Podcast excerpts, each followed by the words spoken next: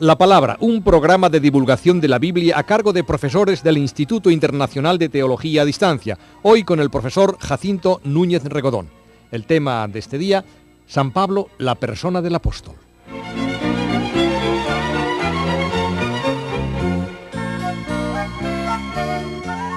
Bienvenido, profesor, un día más. Muchas gracias. Tenemos un tema también apasionante, todos lo son, efectivamente, pero el personaje que hoy va a ocupar nuestra atención y su trabajo es San Pablo, la persona del apóstol. Hoy la persona del apóstol, eh, desde distintos puntos de vista, en los dos domingos sucesivos nos, nos ocuparemos después de situar al apóstol dentro del cristianismo primitivo, señalando por una parte las relaciones de Pablo en ese marco del cristianismo naciente y por otra las que considero son sus aportaciones específicas. Finalmente, el tercer día que dedicamos al estudio de Pablo, vamos a señalar algunos elementos más importantes de su pensamiento. Vengamos pues al tema de hoy, la persona del apóstol, y para ello comencemos con el tema de las fuentes para el estudio de San Pablo. Las fuentes fundamentales a que se ha de recurrir para conocer la persona y la teología de Pablo son fundamentalmente dos. Las cartas del propio apóstol, en primer lugar, y en segundo lugar, los hechos de los apóstoles. Una palabra sobre cada una de esas fuentes. Sobre las cartas. El Nuevo Testamento conoce 13 cartas que se relacionan con Pablo.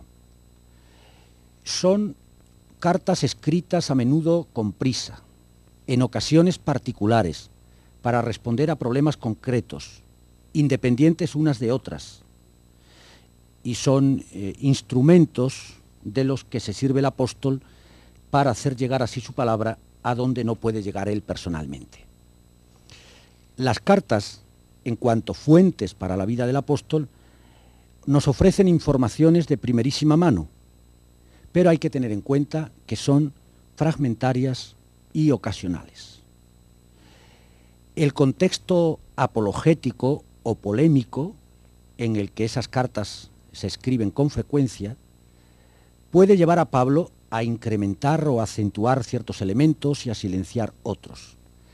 Estamos pues muy lejos de poseer informaciones autobiográficas sistemáticas y de una cierta amplitud sobre la vida del apóstol. Ni siquiera en Gálatas capítulos 1 y 2, donde muchos autores titulan Autobiografía de Pablo, ni siquiera ahí, que es cierto, ofrece Pablo muchos datos, el interés ni siquiera ahí es autobiográfico. La otra fuente, como digo, es el libro de los Hechos de los Apóstoles, cuyos datos, los datos que Lucas nos ofrece en el libro de los Hechos sobre Pablo, hay que también valorarlos críticamente. Primero porque el modo eh, de hacer Lucas historia está fuertemente teologizado. Su interés primario no es escribir una biografía del apóstol, sino hacer ver cómo el anuncio de Cristo resucitado y su presencia en la iglesia a través del Espíritu y la palabra llega hasta el confín de la tierra. Por otra parte, es evidente, el libro de los Hechos presenta la personalidad de Pablo con rasgos mucho más suaves, de los que aparecen en ciertas cartas, por ejemplo, en Gálatas. El autor de Hechos intenta presentar un desarrollo homogéneo y armonioso de la Iglesia. Y en este sentido, pues la acción de Pablo aparece siempre en profunda comunión con los doce, con la comunidad de Jerusalén, cosa que en las cartas de Pablo no es tan claro. Y luego, hecho curioso, el libro de los Hechos ignora todas las cartas de Pablo, a pesar de haber sido escritas ciertamente antes que el libro. Así pues, hechos y cartas son dos fuentes, no paralelas ni homogéneas. Su confrontación resulta difícil y hay que evitar la fácil armonización. Como digo, los datos de una fuente y de otra están insertos en dos sistemas diversos de relación y por eso es necesario el sentido crítico. Nuestros oyentes ya están acostumbrados a la palabra crítico en sentido científico, es necesario el sentido crítico en el uso de esos datos.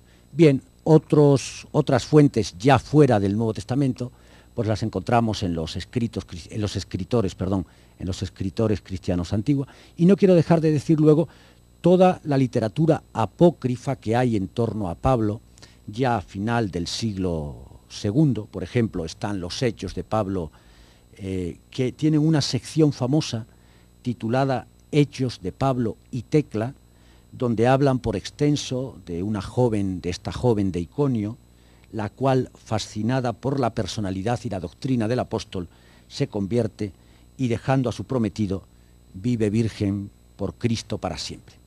Bien. Hacemos ahora un poco de biografía, un poco de rasgos, un retrato, por así sí, decirlo. de estas fuentes, efectivamente. ¿Qué retrato sale de la persona del apóstol?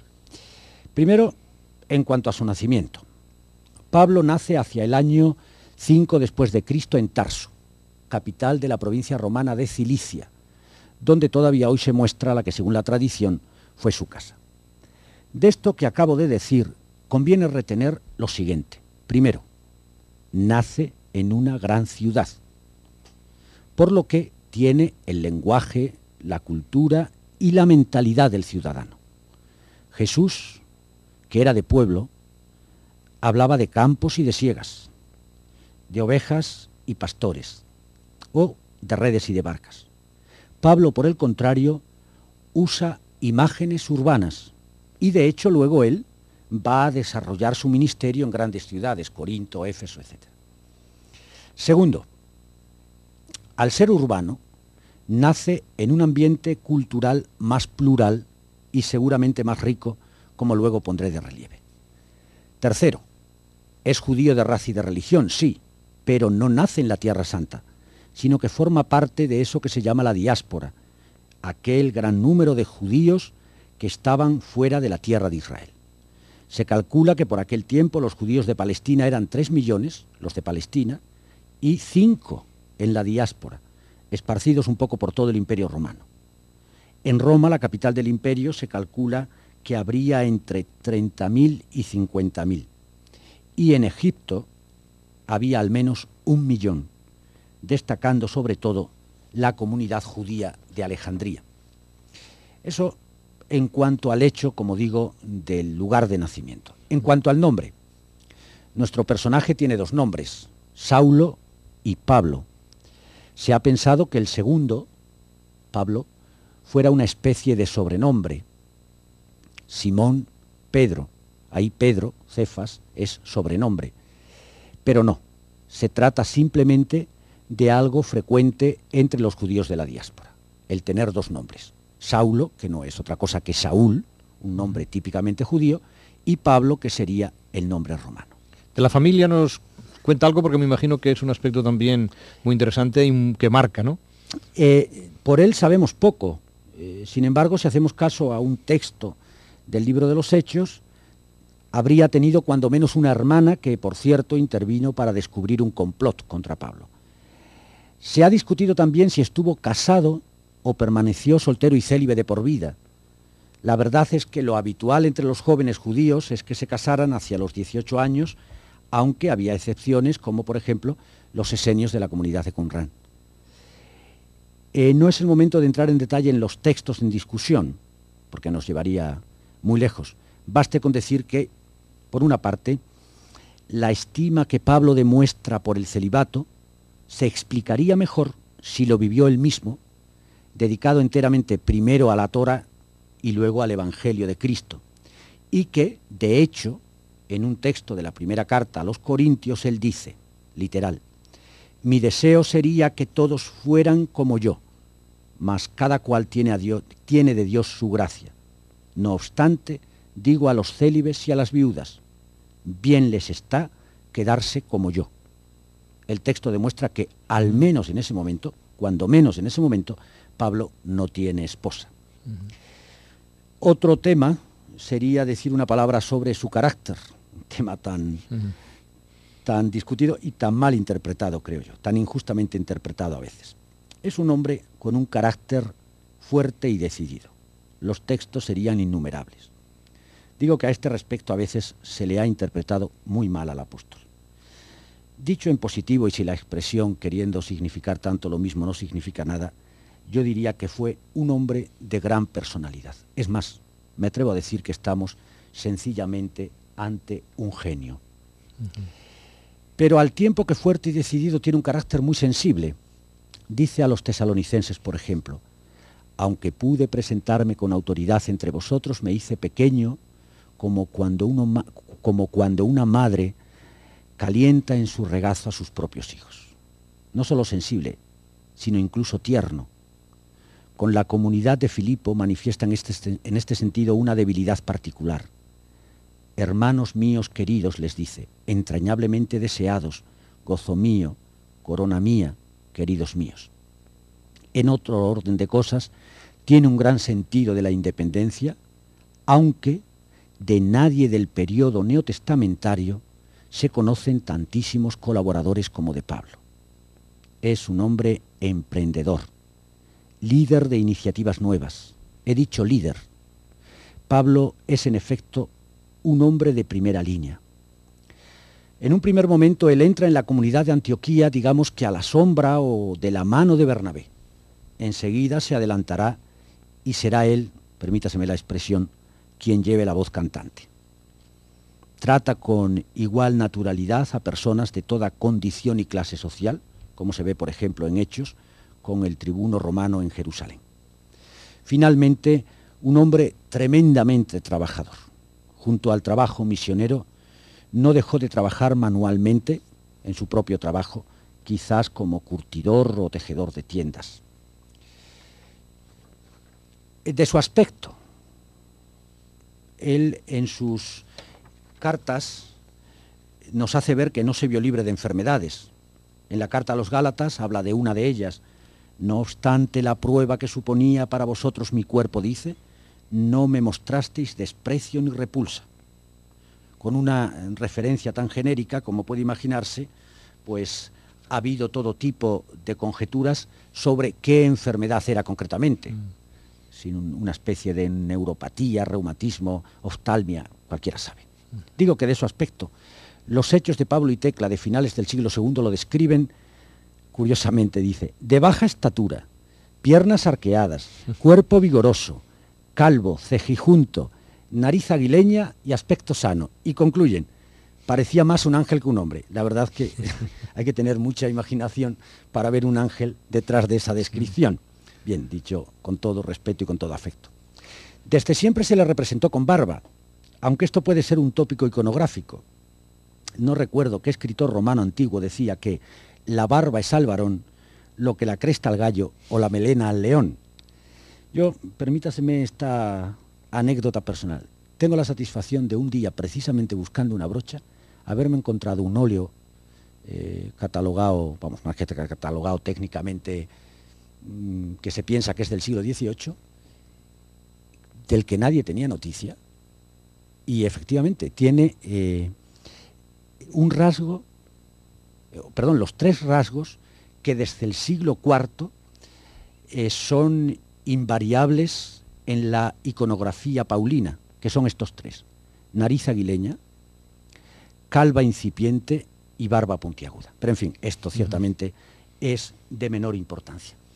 Para no perderme en datos sueltos sobre la persona del apóstol, resumiría este punto hablando de la cualificación personal del apóstol Pablo desde el punto de vista religioso cultural y social. Primero, desde el punto de vista religioso, Pablo es judío. Su patria espiritual es la fe de Israel. En lo que a mí respecta, dice en la carta a los filipenses, tendría motivos para confiar en mis títulos humanos. Nadie puede hacerlo con más razón que yo. Fui circuncidado a los ocho días de nacer. Soy del linaje de Israel, de la tribu de Benjamín, hebreo por los cuatro costados, fariseo, en cuanto al modo de entender la ley, irreprochable en lo que se refiere a su cumplimiento. Para la conciencia del apóstol este patrimonio espiritual será siempre una riqueza, aun después de su conversión. El paso del judaísmo a la fe en Jesús no es una traición, es un paso en relación de continuidad.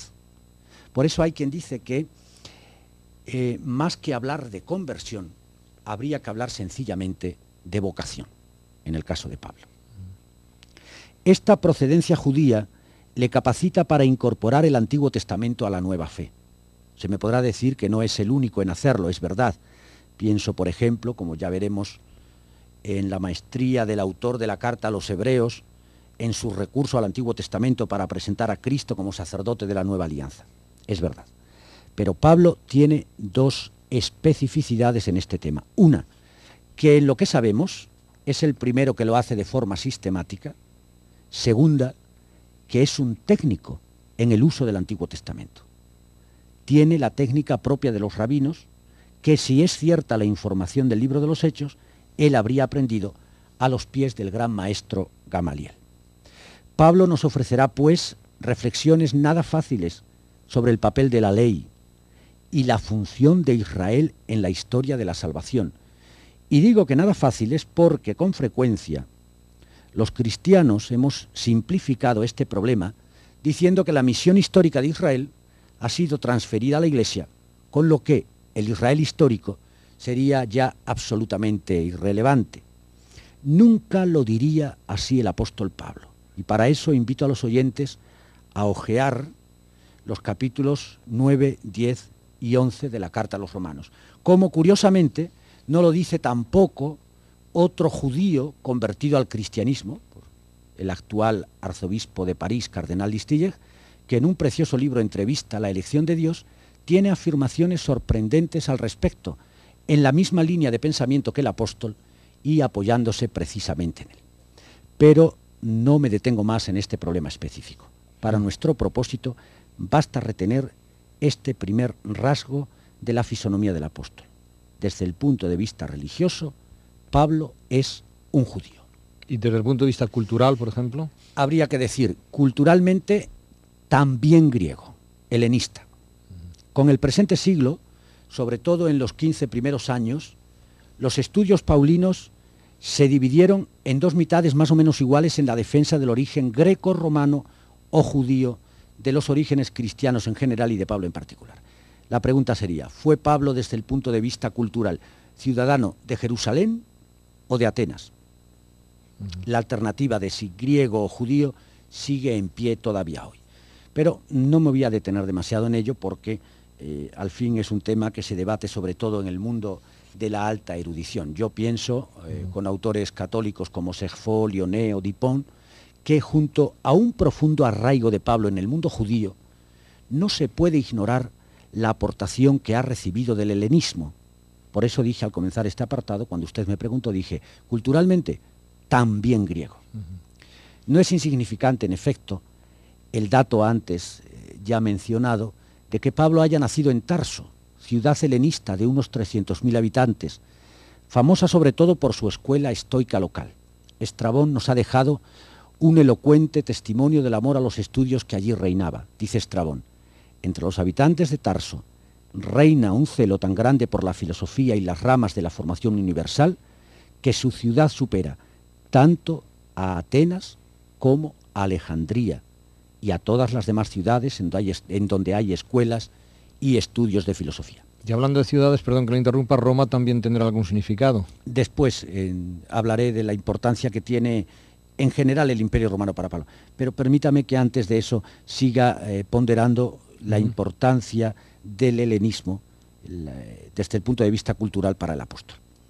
No es seguro que Pablo tuviera una instrucción superior en la filosofía estoica, pero sí la conocía bien, al menos en su nivel popular, como demuestra, entre otras cosas, el uso frecuente que el apóstol hace del método propio del estoicismo, que es la diatriba.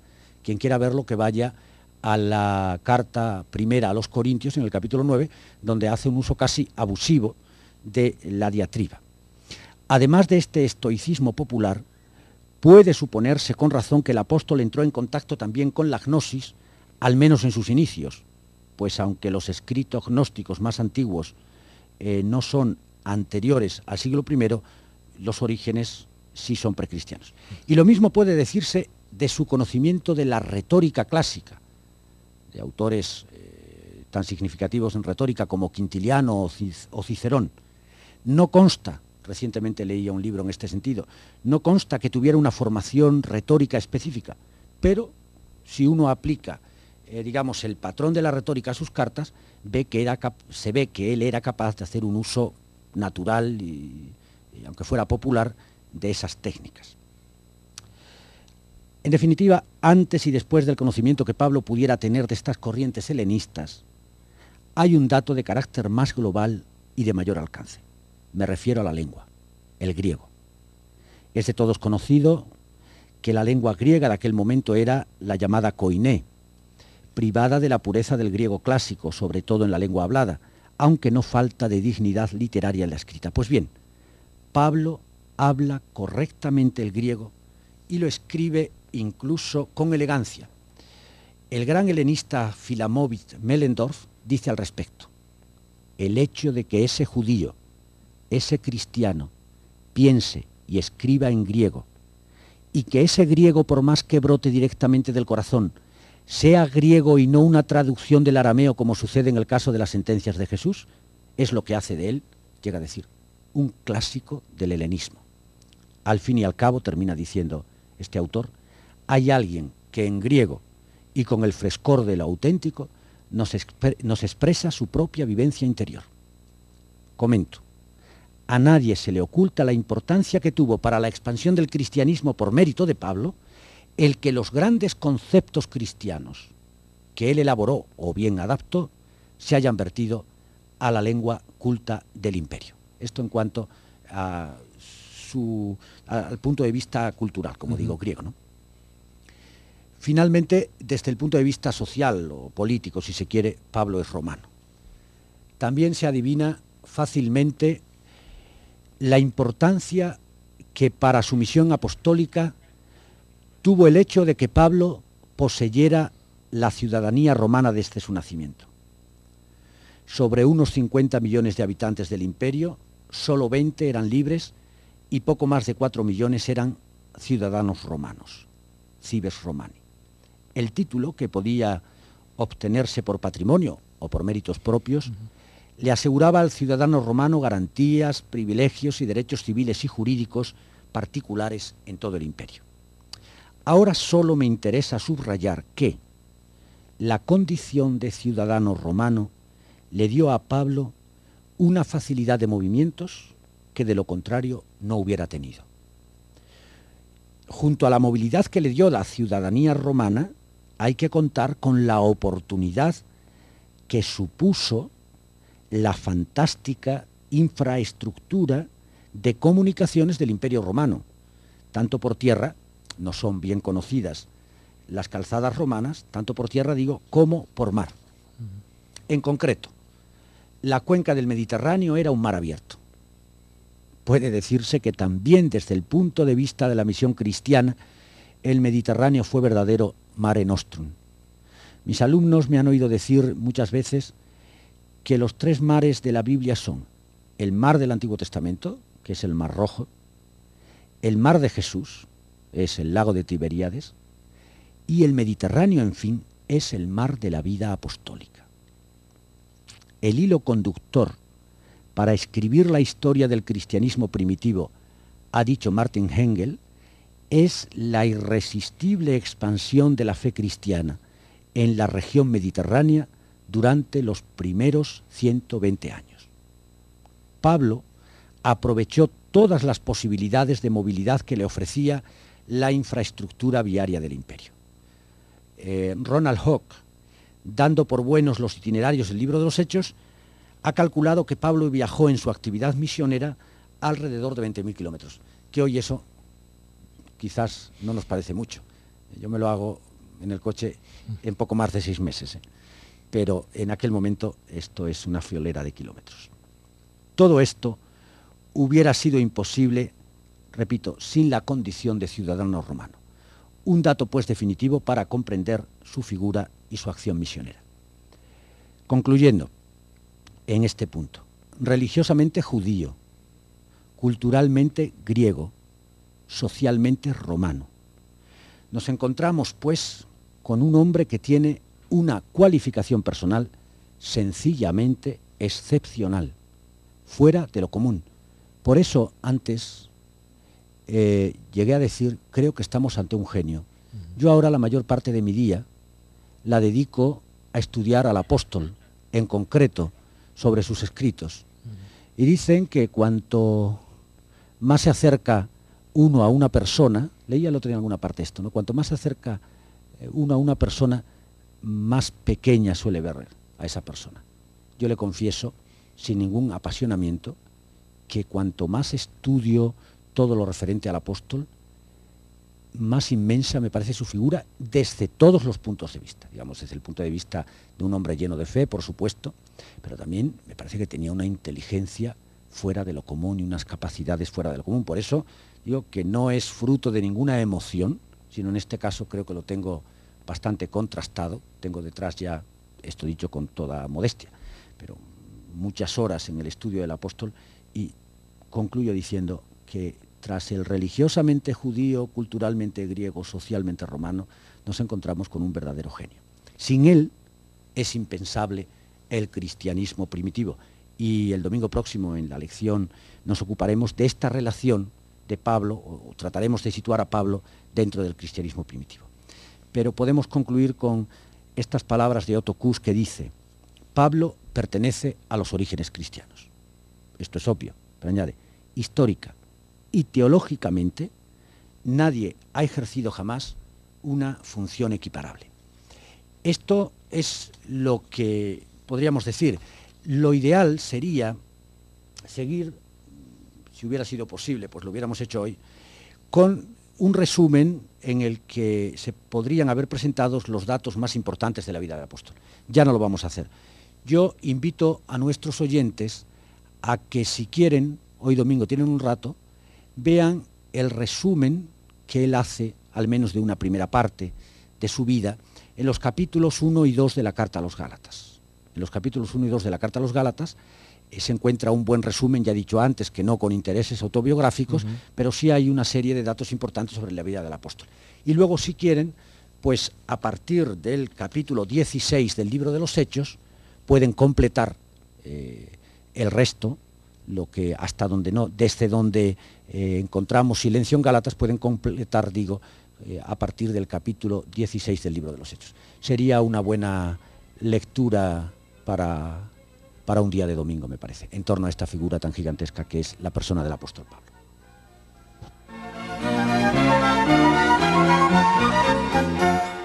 Les hemos ofrecido La Palabra, un programa de divulgación sobre la Biblia a cargo de profesores del Instituto Internacional de Teología a Distancia. Hoy con don Jacinto Núñez Regodón, profesor del Instituto Superior de Ciencias Religiosas a Distancia San Agustín. Cadena COPE.